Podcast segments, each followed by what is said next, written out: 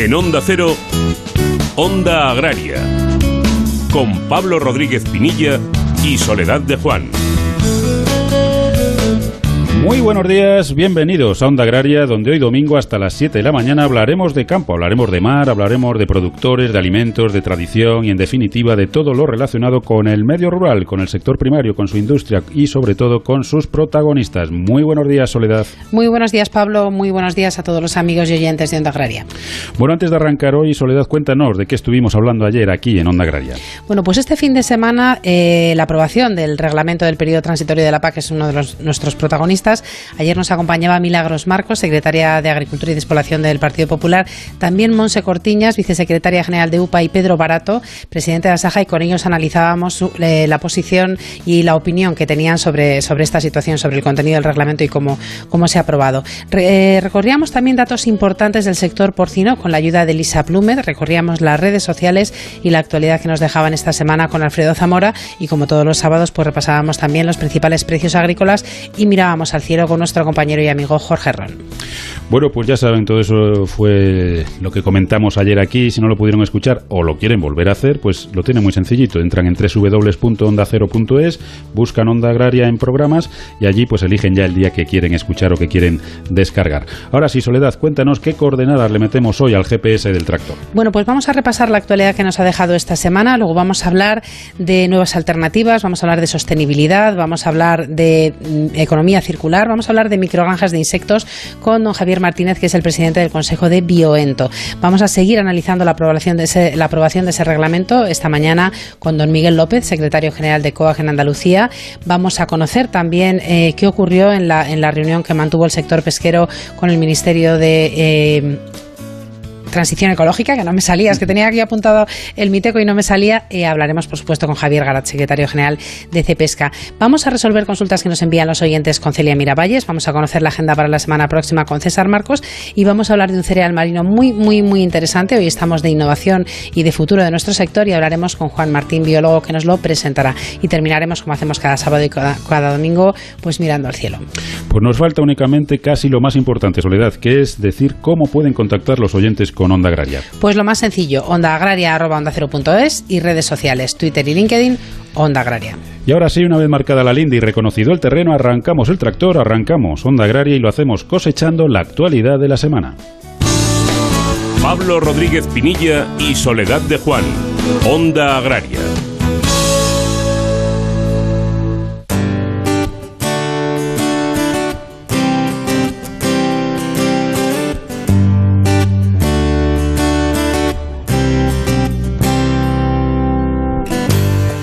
Aprobado en el Consejo de Ministros del pasado martes el Real Decreto 41-2021 por el que se establecen las disposiciones específicas para la aplicación. En los años 2021 y 2022 de los Reales Decretos de la Política Agrícola Común en España. Desde el próximo lunes 1 de febrero y hasta el 30 de abril se abre el plazo para presentar la solicitud única de ayudas PAC, en la que se podrán incluir las mismas ayudas directas que en la campaña previa, es decir, el régimen de pago básico, el pago verde, el pago complementario a los jóvenes agricultores, el régimen de pequeños agricultores y ayudas acopladas a la producción agrícola y ganadera, así como las ayudas de las medidas de desarrollo rural de las comunidades autónomas que se pagan por superficie o por cabeza de ganado. Los agricultores podrán conocer el valor de sus derechos de pago básico para la campaña 2021 a través de la web del Fondo Español de Garantía Agraria www.fega.es y bueno, pues esta noticia la ampliaremos desde luego a lo largo del programa porque ha traído mucha cola esta aprobación del, decreto.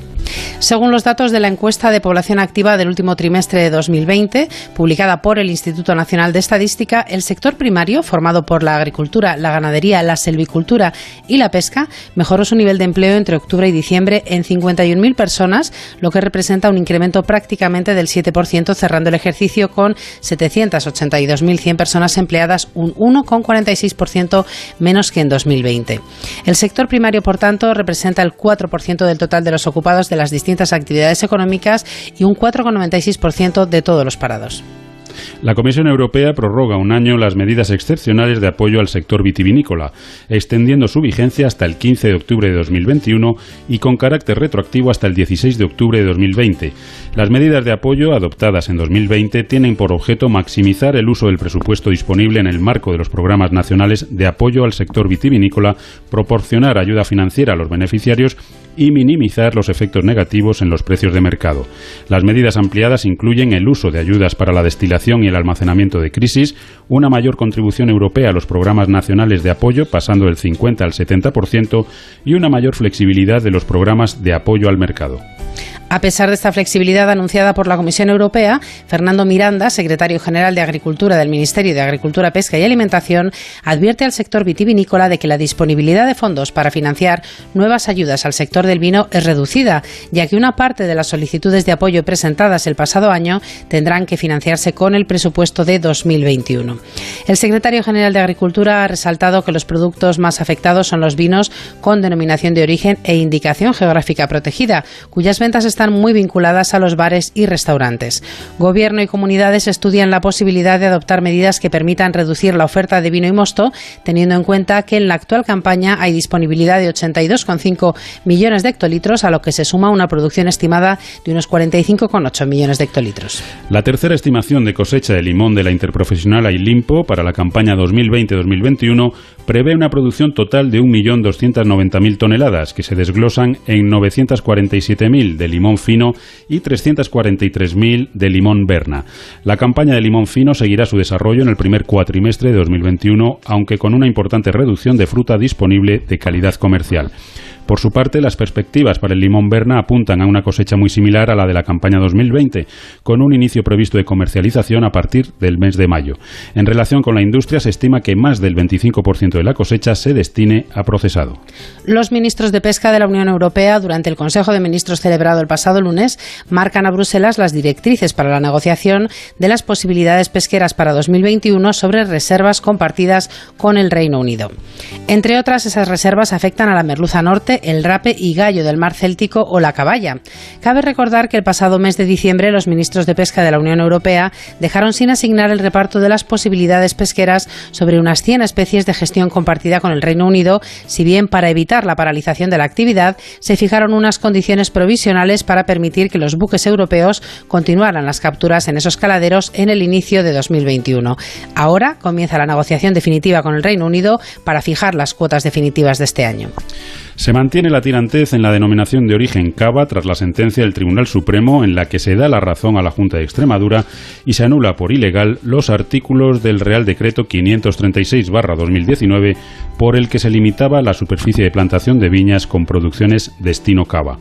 El Gobierno había aprobado en este Real Decreto que se tendría en cuenta las propuestas del Consejo Regulador de la denominación de origen cava para aprobar la superficie de nuevas plantaciones dentro de su ámbito de actuación. Por ello, mientras parte del sector del cava le pide al Ministerio de Agricultura que negocie un nuevo Real Decreto para autorizar las plantaciones de viñas con destino cava con las comunidades autónomas afectadas, otra parte de los productores de la denominación le exigen al Ministerio que respete las valoraciones y decisiones que se tomen desde las denominaciones de origen a través de sus consejos reguladores. La Guardia Civil incauta más de 122.000 kilos de productos cárnicos y detiene a 14 personas por la manipulación, etiquetado y distribución de productos caducados o en mal estado que se encontraban en empresas de las provincias de Madrid, Toledo y Málaga. Los detenidos etiquetaban y utilizaban trazabilidad falsa de productos cárnicos para ocultar y blanquear partidas caducadas o no aptas para el consumo. Durante el desarrollo de la investigación se han inspeccionado 10 empresas y se ha procedido al precinto de una nave en el polígono de los Olivos de Getafe, en Madrid, donde se realizaban estas prácticas de manipulación del etiquetado, modificación de fechas de envasado y de congelación y desde donde se derivaban los productos, una vez manipulados, a los centros logísticos de distribución para su posterior reparto a los clientes. Y finalizamos con la buena noticia de la semana que nos ofrece David Frechilla desde Onda Cero Palencia. Muy buenos días, David. Hola, ¿qué tal? Buenos días. Un campo cada vez más respetuoso con el medio ambiente, pero también con el bienestar animal. Este es uno de los objetivos que cada día cumplen con mayor compromiso los profesionales del sector de nuestro país. Hoy les contamos que la cooperativa Bajo Duero, Cobadú, ha firmado un convenio con AENOR para continuar con su apuesta con el bienestar animal dentro de sus asociados. Durante el mes mes de noviembre, los técnicos de Covadú se formaron teóricamente y prácticamente para conseguir el mejor cuidado y trato animal. Algo eh, fundamental para una cooperativa que cuenta con más de 10.500 socios. La evaluación de AENOR supone un valor para el consumidor ya que genera confianza al considerar que AENOR ayuda a las empresas a aumentar valores tan demandados eh, por el consumidor como origen, modo de cría de los animales o gestión ganadera. Somos el país de no sabemos lo que tenemos. Nos cuesta valorar lo que nos hace únicos. Nuestro estilo de vida, admirado en el mundo entero. Contar a diario con algo tan saludable como el aceite de oliva. No sabemos lo que tenemos en el país con el olivar más grande del planeta y donde sabemos disfrutar de un simple huevo frito. Pero sí sabemos que tenemos un sector comprometido para que en ninguna cocina de España falte una botella de aceite de oliva. Onda Agraria. Onda Cero. Bueno, pues lo, anunciábamos al inicio del programa. Vamos a hablar hoy de sostenibilidad, de economía circular, de innovación, de poner la imaginación a trabajar ante los grandes retos alimentarios que tenemos. Y nos acompaña esta mañana don Javier Martínez, que es el presidente del Consejo de Bioevento. Javier, muy buenos días y bienvenido a Onda Agraria. Muy buenos días, muchas gracias. Bueno, antes de entrar a conocer eh, pues estas microganaderías y lo que nos pueden aportar, me gustaría que muy brevemente, eh, Javier, nos presentaras Bioevento. Bueno, pues Bioento es fruto de, unos cuantos años de investigación a nivel biológico para definir cuál era el insecto más apropiado para eliminar residuos, sobre todo agroalimentarios y de cualquier otro tipo, siempre que sean orgánicos, que empezamos a hacer a partir del año 2013 cuando la FAO, que es la ONU de los alimentos, eh, recomendó a los países fijarse en los insectos como una fuente alternativa de proteínas para alimentación humana. A partir de ahí nosotros nos dedicamos casi cuatro años a, aprender mucho y, saber lo que estaba ocurriendo en todo el mundo con los insectos y cuando estábamos listos y ya conocíamos toda la biología de un insecto para criar la escala industrial, no micro, eh, pues montamos Bioento, se, se constituyó Bioento para eh, instalar implantaciones para eliminar residuos orgánicos, sobre todo de origen agroalimentario. Y cuando digo agroalimentario no quiero dejar eh, fuera toda la parte de residuos ganaderos. Que es, un tema muy, muy, muy, interesante, sí, sí, sí, un tema muy, muy interesante. Pero ¿cómo, ¿cómo funciona? ¿De qué estamos hablando? O sea, ¿cómo podemos trabajar con insectos, por ejemplo, en un tema mm. tan importante eh, para el medio ambiente y, por tanto, para toda la sociedad como es la, eliminación de subproductos o de, o de residuos orgánicos? Sí, Bien, bueno, lo, lo, que hicimos, eh, fruto de esta investigación que comentaba, es mm, elegir de los que se habían aprobado legalmente a nivel europeo qué insecto utilizaba como dieta el residuo, el subproducto. ¿no? Y encontramos que el mejor y casi único era uno, que es la, mosca soldado negro, la larva de la mosca soldado negro, y lo que hacemos es conseguir en residuos y subproductos eh, transformarlos, entre comillas, o tratarlos o para, para constituir una dieta que las larvas se comen de forma natural para, para engordar y llegar a su etapa de desarrollo eh, y maduración lo más rápido posible, porque además es un proceso que no tarda más de 12, 14 días desde que una, una, un huevo eclosiona en una larva neonata y se convierte en una larva en estado maduro. ¿no? Entonces lo que hacemos es industrializar ese proceso. Empezamos haciendo eh, laboratorio, digamos, luego lo fuimos escalando y finalmente eh, instalamos lo que llamamos la primera granja en la provincia de Segovia para eliminar residuos vegetales. Residuos vegetales que pasan por un proceso previo siempre, pues unas veces es triturado, otros es fermentación, otros es lo que nosotros llamamos coloquialmente dentro de casa eh, cocinado, ¿no? Luego lo disponemos en unos trenes de eliminación que hemos diseñado ad hoc para ah, maximizar los espacios. Esto es para que lo podamos hacer en el menor espacio posible, porque si no nos harían verdaderos, falta verdaderos campos de fútbol, ¿no? Y a partir de esos diseños, pues nos pusimos a hacerlo. En, Segovia eliminamos alrededor de 15.000 toneladas al año de su producto y luego lo que hemos hecho es eh, crecer un poco. Cuando estábamos en ese proceso de crecimiento llegó la pandemia esta que nos asola a todos y entonces cambiamos un poco la forma de desarrollarnos estratégicamente y ahora nos estamos dedicando mucho a los grandes productores de residuos, mínimo 12.000 toneladas al año y no hay máximo. Tenemos ahora eh, oportunidades que estamos negociando para hasta 100.000 toneladas al año.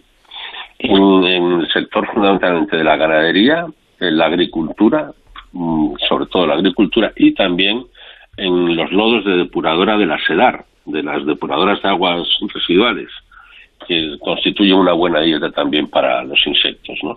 Entonces lo que hacemos es eso, construir una cosa que llamamos biodigestores, ya no son granjas, en las que entra el residuo pretratado, pues eh, estabilizamos la humedad, la temperatura, la granulometría, en fin, hacemos que, sea la, la, comida mejor posible para nuestras larvas, ¿no? a las que queremos mucho.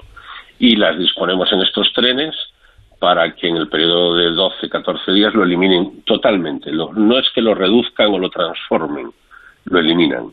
lo digieren, se lo comen y lo que obtenemos después de eso es un fertilizante orgánico ecológico, que es toda la excreta de las larvas, y una larva en estado maduro que no deja es una carga de proteínas con aminoácidos, lípidos, que son muy interesantes para distintos usos, ya sea para fabricar piensos compuestos, por ejemplo, y evitar las importaciones de soja o de harina de pescado, o ya sea para hacer bioestimulantes líquidos para la agricultura, que son muy demandados en todas partes y en España más, que somos el país del invernadero ¿no? dentro de Europa.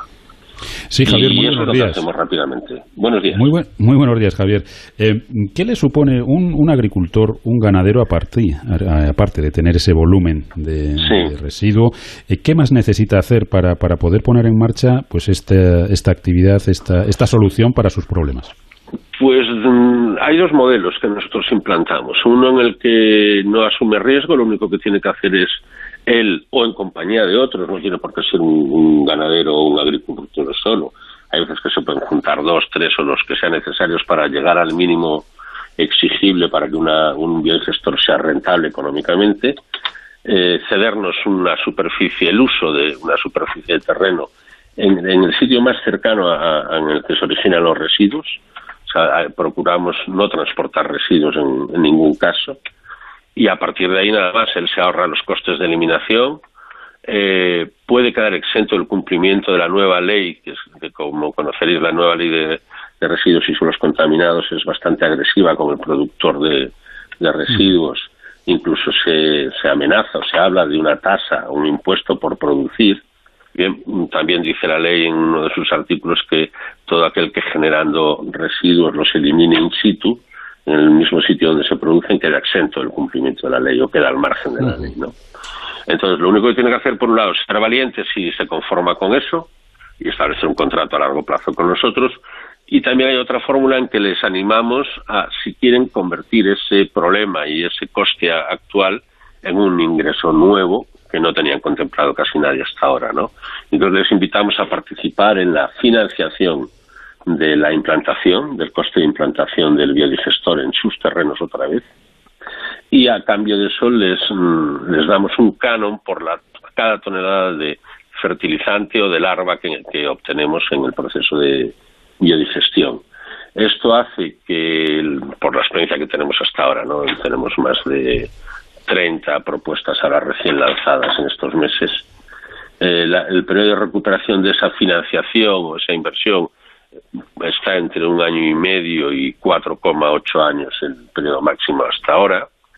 Y si y cuando no tiene recursos económicos propios o no quiere disponer de ellos, el productor del residuo, sea ganadero, sea agricultor o sea una fábrica de transformados vegetales o, una, o una misma depuradora de, lo, de, de dar, lo que tenemos es un acuerdo con un banco que conoce muy bien nuestro sistema de negocio, que facilita un renting por la operación, lo cual permite amortizar los costes de implantación en siete años y además ganar dinero también mm, desde el primer año, porque el canon que nosotros ofrecemos por tonelada es superior a la cuota de renting.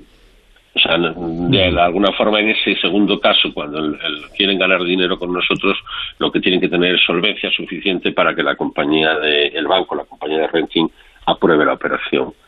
Pero el, cambio del paradigma es muy importante. Pasa de tener un problema de eliminación, de impacto medioambiental y de problemas al final, a tener un posible ingreso o un cero coste por eliminar, que es muy importante también. Importantísimo para nuestros productores, tanto agricultores como ganaderos, desde luego interesantísimo. Javier, muchísimas gracias por haber estado con nosotros esta mañana y hasta otro día. Nada, muy bien, gracias a vosotros. Saludos. Hasta luego. En Onda Cero, Onda Agraria.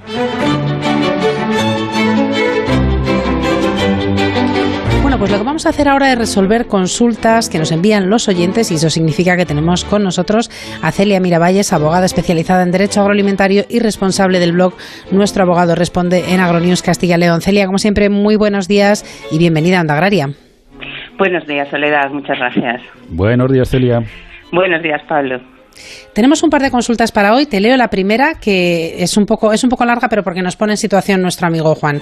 Nos dice, me llamo Juan Rastrollo y soy habitual oyente de su programa. Les escribo para solicitar asesoramiento y su ayuda ante las restricciones de movilidad implementadas por las autoridades. Nos cuenta, soy un agricultor jubilado, residente en Alcorcón, en Madrid, aunque soy un emigrante de Almendralejo.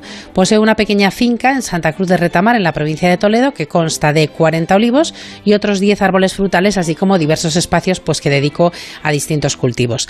Anteriormente esta finca la tenía cultivada de viñas, pero cuando me jubilé solicité la subvención para transformarla en este otro tipo de cultivo cuya producción la destino pues a consumo propio de mis familiares y de mis amigos. Desde marzo, cuando se inició el estado de alarma y ahora con las nuevas restricciones de las comunidades autónomas de Madrid y de Castilla-La Mancha, tengo las tierras semi-abandonadas ante la imposibilidad de desplazarme hacia esa provincia. Ahora me consta que tras el reciente temporal de nieve los árboles han sufrido de exceso de peso y tienen las ramas caídas, por lo que necesitan de una atención inmediata antes de que se pierda por completo el cultivo. Al no estar dado de alta en una actividad económica, dado que me encuentro en situación de jubilado, me he dirigido a los ayuntamientos de estos municipios, así como a la Guardia Civil y a la Policía, para solicitarles un permiso de desplazamiento habitual y que pueda atender mi finca al menos una vez a la semana, pero he de decirles que no me han facilitado nada y tampoco me han dado una solución apropiada.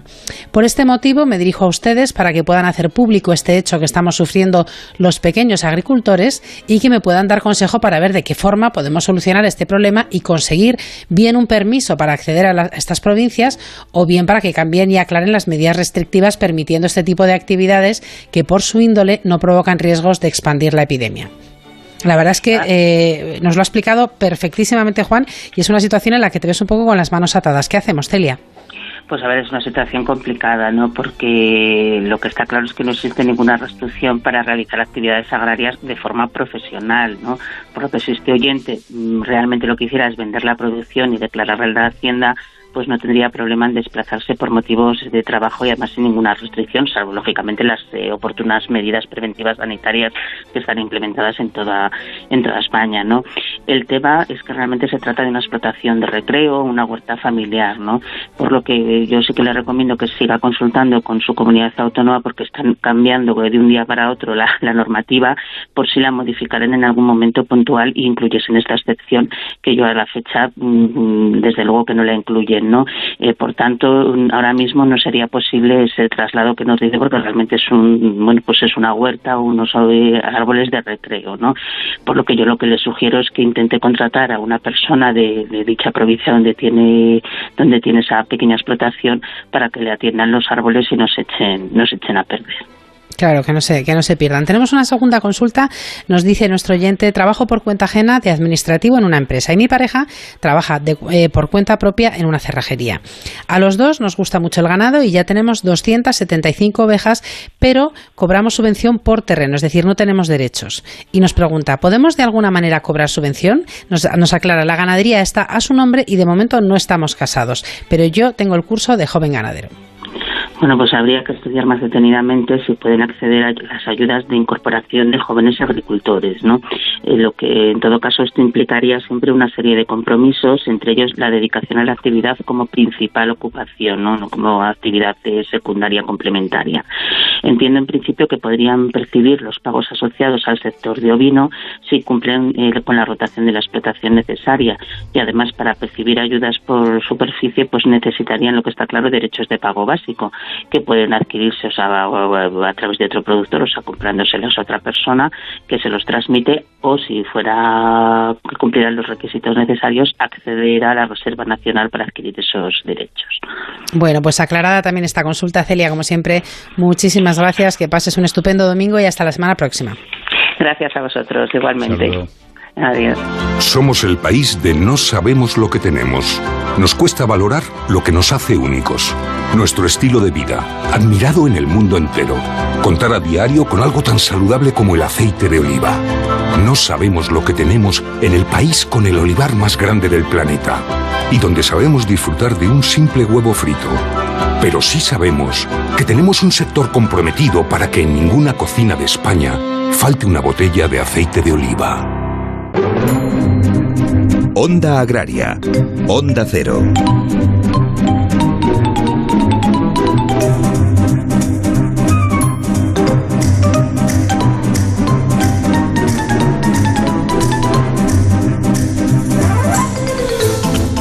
Pues seguimos aquí en Onda Agraria, ya saben, hasta las 7 de la mañana, hablando nada más y nada menos que de campo y de mar. Y seguimos pulsando la, opinión, conociendo la opinión del sector respecto a esa aprobación del reglamento del periodo transitorio de la PAC que se produjo en el pasado Consejo de Ministros. Hoy le toca el turno a la organización agraria COAG y tenemos con nosotros a don Miguel Blanco, que es su secretario general. Miguel, muy buenos días, bienvenido a Onda Agraria. Muchísimas gracias, buenos días. Miguel, ayer estuvimos charlando sobre, sobre este Real Decreto, sobre el reglamento que va a marcar pues un poco el, devenir de la PAC durante los años 2021-2022 y la verdad es que había opiniones para todos los gustos. Eh, ¿Cuál es la opinión de, de COAC, tanto del contenido del, reglamento como de la forma de aprobarlo? Eh, mira, Pablo, eh, nosotros desde COA ya hemos trasladado al Ministerio de Agricultura y al ministro nuestras observaciones al respecto cuando presentaron el proyecto de Real Decreto en su momento, en el mes de septiembre, lo hemos hecho también en el Comité Asesor Agrario, que ha habido desde entonces dos, dos reuniones, y en las propuestas que nosotros sí hemos presentado al Ministerio sobre la aplicación del Plan Estratégico de la PAC. Y desde el primer momento, eh, COA ha planteado al Ministerio que evite, puesto que no es obligatorio, no obliga a la Unión Europea, evite entrar en el proceso de convergencia durante los años 2021-2022, es decir, estos dos años de transición. Porque mm, bastante tiene el sector ya con la crisis que estamos soportando como para y bastante tiene el sector también con lo que se avecina a partir de el 1 de enero de 2023 con la nueva PAC, donde va a ser obligatoria sí la convergencia, aunque de manera progresiva, como para que se aplique también durante estos dos años. Lo hemos argumentado. El Ministerio no ha hecho ningún caso. No nos ha tenido en absoluto en cuenta eh, y además aplica una convergencia muchísimo más acelerada en estos dos años que la que ha venido siendo en el último periodo 14-20. Con lo cual, a nosotros lo que nos parece es que pretende acelerar eh, esta, esta convergencia para a mediados del periodo PAC pasar de los derechos que ahora tiene en su mano el activo, el agricultor, eh, al pago por hectárea. Y esto sí que acaba beneficiando sobre todo a los propietarios y grandes propietarios, aquellos que más hectáreas tienen, y perjudicando al profesional, al autónomo, eh, a la economía eh, social agraria que tiene menos base territorial. Y ahí es donde está la cuestión de cara al futuro y por eso lo censuramos. Mm, la verdad, Pablo, el ministro está haciendo declaraciones eh, que no se justifican y que no son aceptables. Se está diciendo que somos inmovilistas. Se está diciendo que lo que pretende el ministerio es hacer un reparto redistributivo. No es verdad. Nosotros no somos inmovilistas, queremos cambiar, pero en beneficio eh, de la mayoría de los profesionales del sector, no en favor de unos pocos, los más privilegiados, los que más hectáreas o más tierra tienen. Y este Real Decreto de ninguna manera responde a criterios redistributivos de carácter social, no, no. Lo que hace es que ajusta el valor de los derechos, pero en ningún caso el montante de las ayudas. Eh, agricultores profesionales que tienen derechos de alto valor, pero muy pocos derechos, por eso son de alto valor, porque tienen pocas hectáreas para soportarlos, resulta que van a tener que ceder en la convergencia hacia aquellos que tienen un montón de hectáreas. Y esto no es criterio redistributivo de carácter social, esto es absolutamente injusto. Por lo tanto, una cosa es el montante de ayudas que recibe cada cual y otro cuál es el valor de los derechos. Se está eh, manipulando esto por parte del Ministerio de Agricultura y esto es para nosotros, para COA, absolutamente inaceptable. Sabemos, don Miguel, que tiene, tiene compromisos y no le queremos entretener mucho. Únicamente una cuestión. Eh, este es un mal precedente de cara a las negociaciones que, que, pues, que hay que continuar con los planes estratégicos nacionales y que es un documento fundamental para el campo español. Totalmente, eh, pero es que no estamos viendo que se negocie. Eh, vamos a los comités asesores agrarios, planteamos nuestras propuestas eh, ponemos encima de la mesa nuestras reivindicaciones y bueno, eh, ahí se queda todo. No vemos que se esté negociando. Con el sector agrario no se está negociando desde el Ministerio de Agricultura. No sé con las comunidades autónomas, también se quejan. Pero con el sector agrario, ¿dónde se está negociando? simplemente planteamos nuestras propuestas si te he visto no me acuerdo, como es el caso este. Pues igual para todo lo demás. ¿eh? nosotros estamos en este momento poniendo sobre la mesa que no puede ser, que no puede ser que se nos líe como se nos está liando con un agricultor activo, ahora con un agricultor genuino, después con un agricultor, cuando resulta que todo el mundo va a ser agricultor genuino.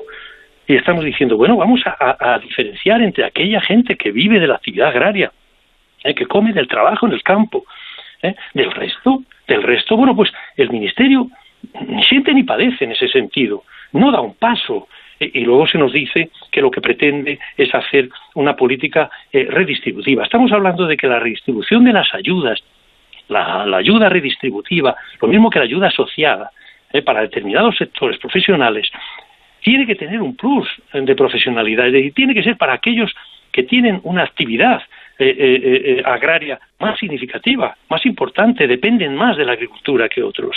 y sobre todo evitar que las grandes dehesas, las grandes superficies, los grandes perceptores de la PAC se sigan beneficiando de esta PAC frente eh, a los eh, pequeños y medianos, frente a los profesionales, los autónomos, que somos la mayoría. Y pues no, no, eh, ya digo que no hay verdadera negociación entre el Ministerio y el sector agrario y las organizaciones agrarias. Bueno, pues esperemos, esperemos que cambie por el bien del campo español, porque al final el perjudicado siempre es el mismo, que es el, productor. Así que esperemos que esa negociación, ese consenso y ese tirar para adelante todos juntos, pues, pues llegue y, podamos conseguir esos planes estratégicos realmente válidos para todos nuestros productores. Don Miguel, como siempre, muchísimas gracias por habernos acompañado y hasta otro día en el que seguiremos hablando de campo. Muchísimas gracias, Pablo. Un saludo. Buenos días. Pablo Rodríguez Pinilla y Soledad de Juan. Onda Agraria.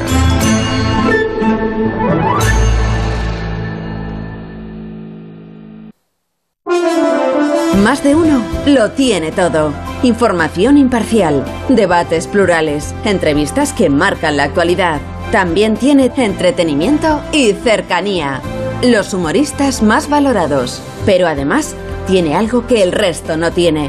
Tiene ingenio y creatividad, sorpresa e innovación tiene a Carlos Alsina. Miren, hoy lo vamos a hacer todo al revés. El objetivo que tenemos es no poner un pie en el estudio de radio contándoles lo que sucede y lo que suena aquí fuera. Estamos en Onda Cero transmitiendo el entierro de Benito Pérez Galdós. Estamos eh, emitiendo desde la Plaza de la Nos hemos venido hoy aquí a hacer una inmersión, enterarnos de cómo es un día cualquiera en la vida de quienes trabajan la tierra, de quienes Todo en un solo programa. Más de uno, con Carlos Alsina. De lunes a viernes a las 6 de la mañana y siempre que quieras en la app y en la web de Onda Cero. Te mereces esta radio. Onda Cero, tu radio. Onda Cero, 30 años juntos levantándonos cada mañana con información y análisis, intercambiando anécdotas y curiosidades, pasando juntos tardes entretenidas e interesantes, noches de trabajo y de insomnio, compartiendo nuestras vidas. 30 años en la radio hemos hecho programas normales, programas inolvidables, programas descontrolados. Porque en la radio, como en la vida, cada día es diferente, especial y único. Y nunca sabemos cómo terminará. Un programa de radio está tan vivo que casi nunca acaba siendo lo que uno quiere. Eso que tiene el directo. Gracias por estos 30 años de radio. Hace 30 años nació Onda Cero y hoy, 30 años después, es una historia de éxito para afrontar 300 años más. 300 años más con Alsina. Que tú y yo ya no estamos para 300 años, pienso yo, ¿eh? No sé. Te mereces esta radio. Onda Cero, tu radio. Onda Cero, Madrid. Onda Agraria. Onda Cero.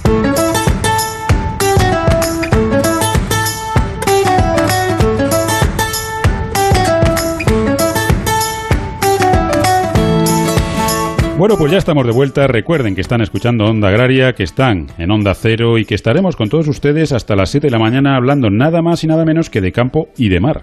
Y recuerden también que pueden hacer Onda Agraria con nosotros escribiéndonos a ondaagraria.es y también a través de las redes sociales en Twitter y en LinkedIn hay que buscar Onda Agraria. Y si quieren escuchar el programa en otro momento o lo quieren hacer de nuevo, lo tienen también muy sencillito. Hay que entrar en www.ondacero.es, buscar en programas y allí pinchar en Onda Agraria y elegir el sábado o domingo que quieren escuchar o descargarse. Y lo que vamos a hacer ahora es repasar la agenda para los próximos días y eso significa que tenemos con nosotros a César Marcos. César, ¿qué tal estás? Muy buenos días. Buenos días, Soledad. Pues estamos bien, estamos eh, viento en popa, adaptándonos a, la nueva, a la nueva realidad que ya no es nueva, yo creo que ya es persistente, lamentablemente. Sí, además hemos, hemos desarrollado un poder de adaptación que ya enseguida nos hacemos a todas las medidas, situaciones. Lo de, lo de viento en popa está muy bien dicho, César, porque según nos dijo ayer Jorge, luego nos lo confirmará, vamos a tener un fin de semana, bueno, un fin de semana ya estamos teniendo una semanita muy ventosa, o sea que, estaremos ahí atentos, ¿no? a ver para dónde nos lleva. Exactamente. Y buenos días, Pablo, que no te ha dicho. No ah, buenos días, buenos días. Ni buenos días a nuestros oyentes. Bueno, hoy recojo tres propuestas, tres propuestas de financiación para proyectos de I de I, sobre todo de la comunidad valenciana.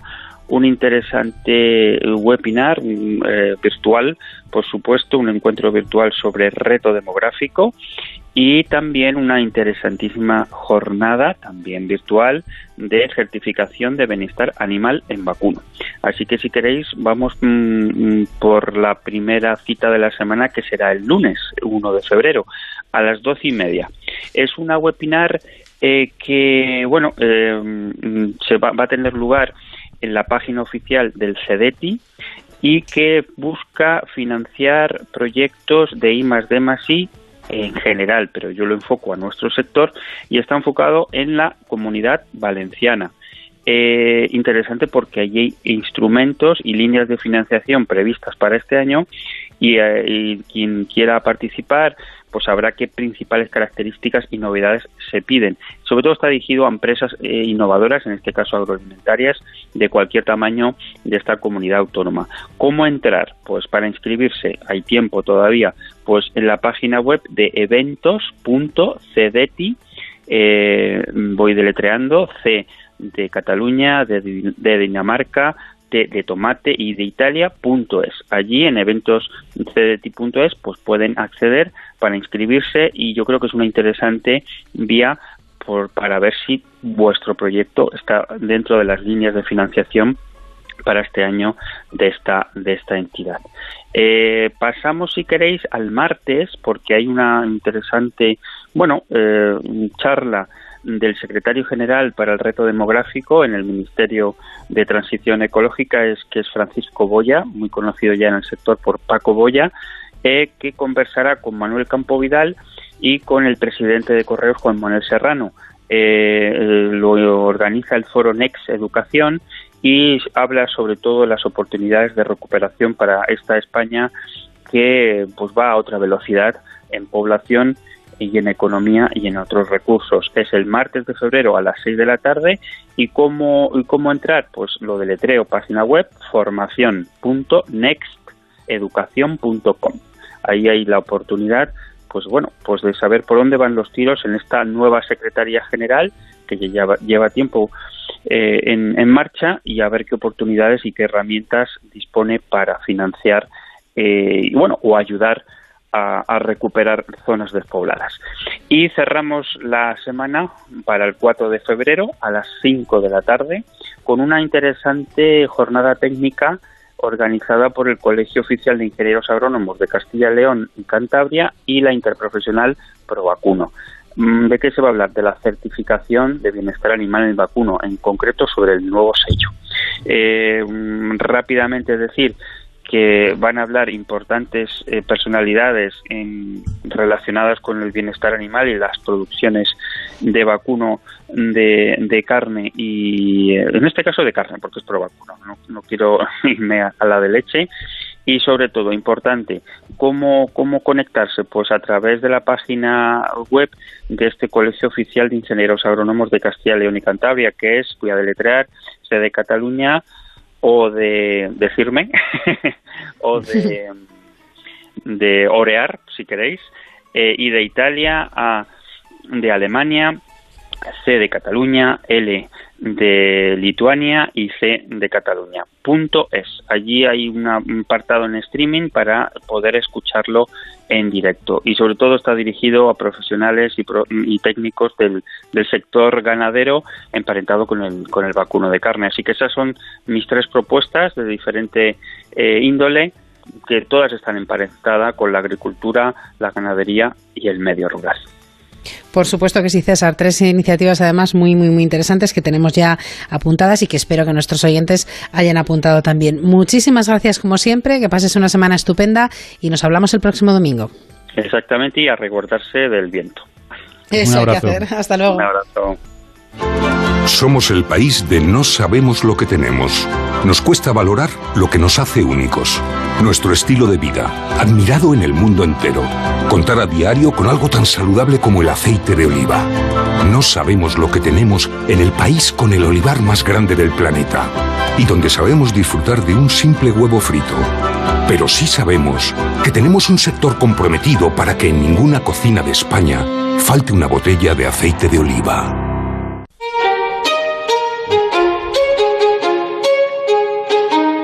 En Onda Cero, Onda Agraria.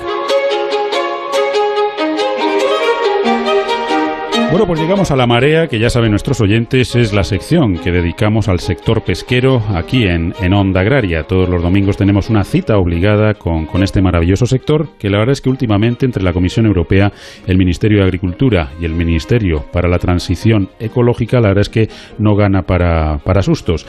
Vamos a hablar hoy con don Javier Garat, secretario general de Cepesca, sobre la reunión que ha mantenido el sector pesquero con la vicepresidenta cuarta del Gobierno y ministra de Transición ecológica y también es de reto demográfico, pero yo creo que sobre todo es de transición ecológica. Javier, muy buenos días, como siempre, y bienvenido a, Onda Agraria. Buenos días, muchísimas gracias y, desde luego tienes toda la razón del mundo. No hay, no hay buenas noticias por parte del, del Ministerio de Transición Ecológica. Con relación al marrajo de Intuso, no. Con relación al resto de temas que tratamos, la verdad es que fue una reunión constructiva y bueno, donde pretendíamos hacerle ver la importancia que tiene la pesca en, España, el, movimiento hacia la sostenibilidad que desde hace ya muchos años eh, estamos en el movimiento en el que estamos involucrados, eh, con un montón de proyectos eh, apostando por la sostenibilidad medioambiental, social y económica, con colaboración con, con algunas ONGs y con los científicos, por supuesto, con el objetivo de conseguir un equilibrio entre la conservación de la biodiversidad, el uso sostenible de los recursos naturales y la seguridad alimentaria, porque necesitamos seguir alimentando al mundo. Pero cuando llegamos al punto del marrajo de intuso, la verdad es que la, conclusión fue decepcionante.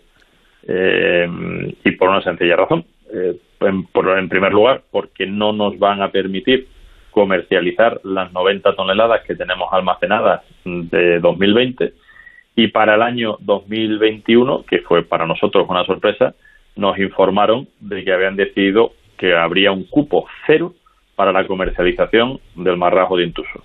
Y esto, a pesar de que desde la Secretaría General de Pesca nos han mandado ya los permisos temporales de pesca, en lo que nos permiten pescar dos tiburones por marea y por barco eh, afectado, y a pesar de que el reglamento de TAC y cuotas de la Unión Europea establece un TAC, un total admisible de captura de unos 280 toneladas que se pueden pescar legalmente y a pesar de que en ICAT, la Organización Regional de Pesca que regula esta pesquería, existe una recomendación, una normativa en la que prohíbe la retención de los especímenes vivos que lleguen al costado del barco, pero sí permite, cuando llevamos observador a bordo, que lo llevamos, el retener los que lleguen muertos, porque está demostrado que no sirve para nada tirarlo por la borda, ni, ni ayuda para nada a la conservación, y más bien todo lo contrario, porque lo que hace es perder datos científicos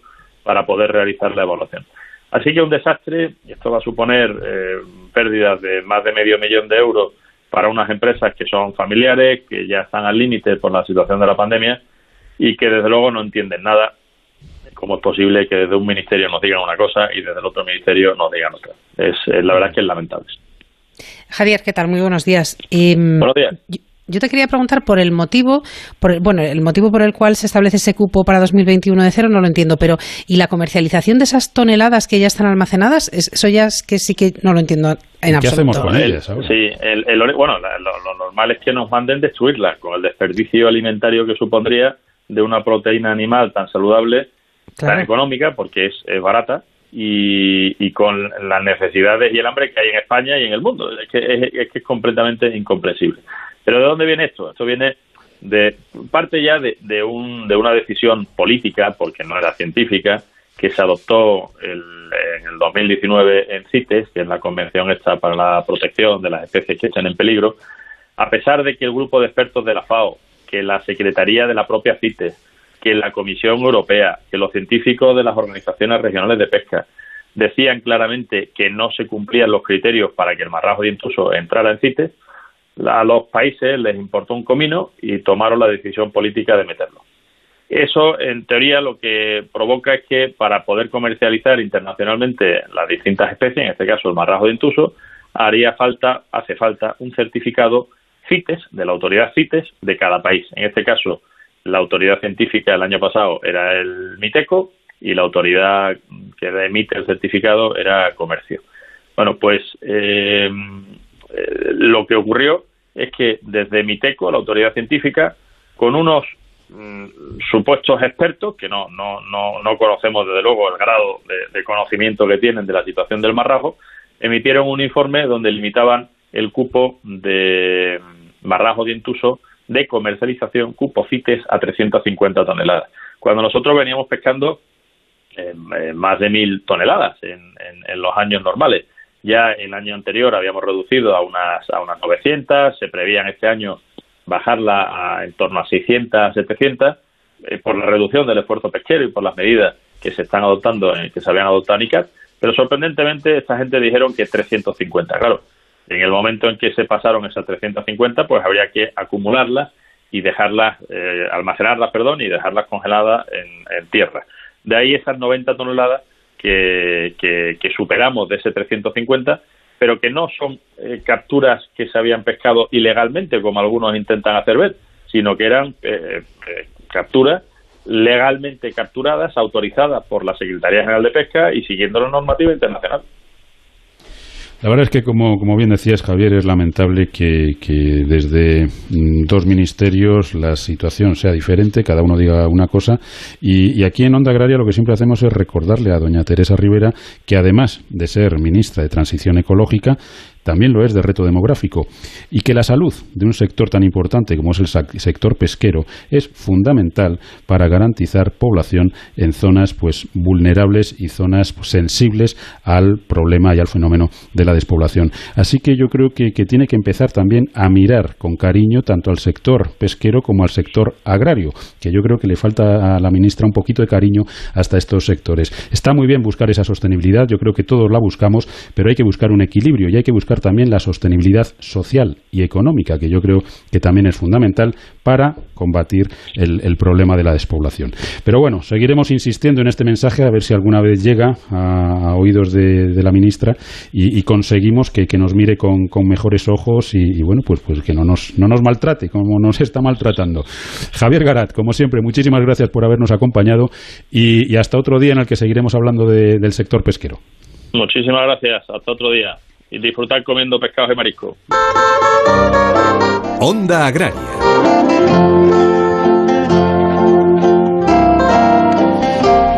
Bueno, y ya a puntito de terminar el programa, nos queda por conocer el pronóstico del tiempo para esta semana próxima, una tarea de la que se ocupa cada domingo Jorge Ron para que todos salgamos seguros al campo. Agroseguro te ofrece el tiempo en el campo. Muy buenos días, Jorge.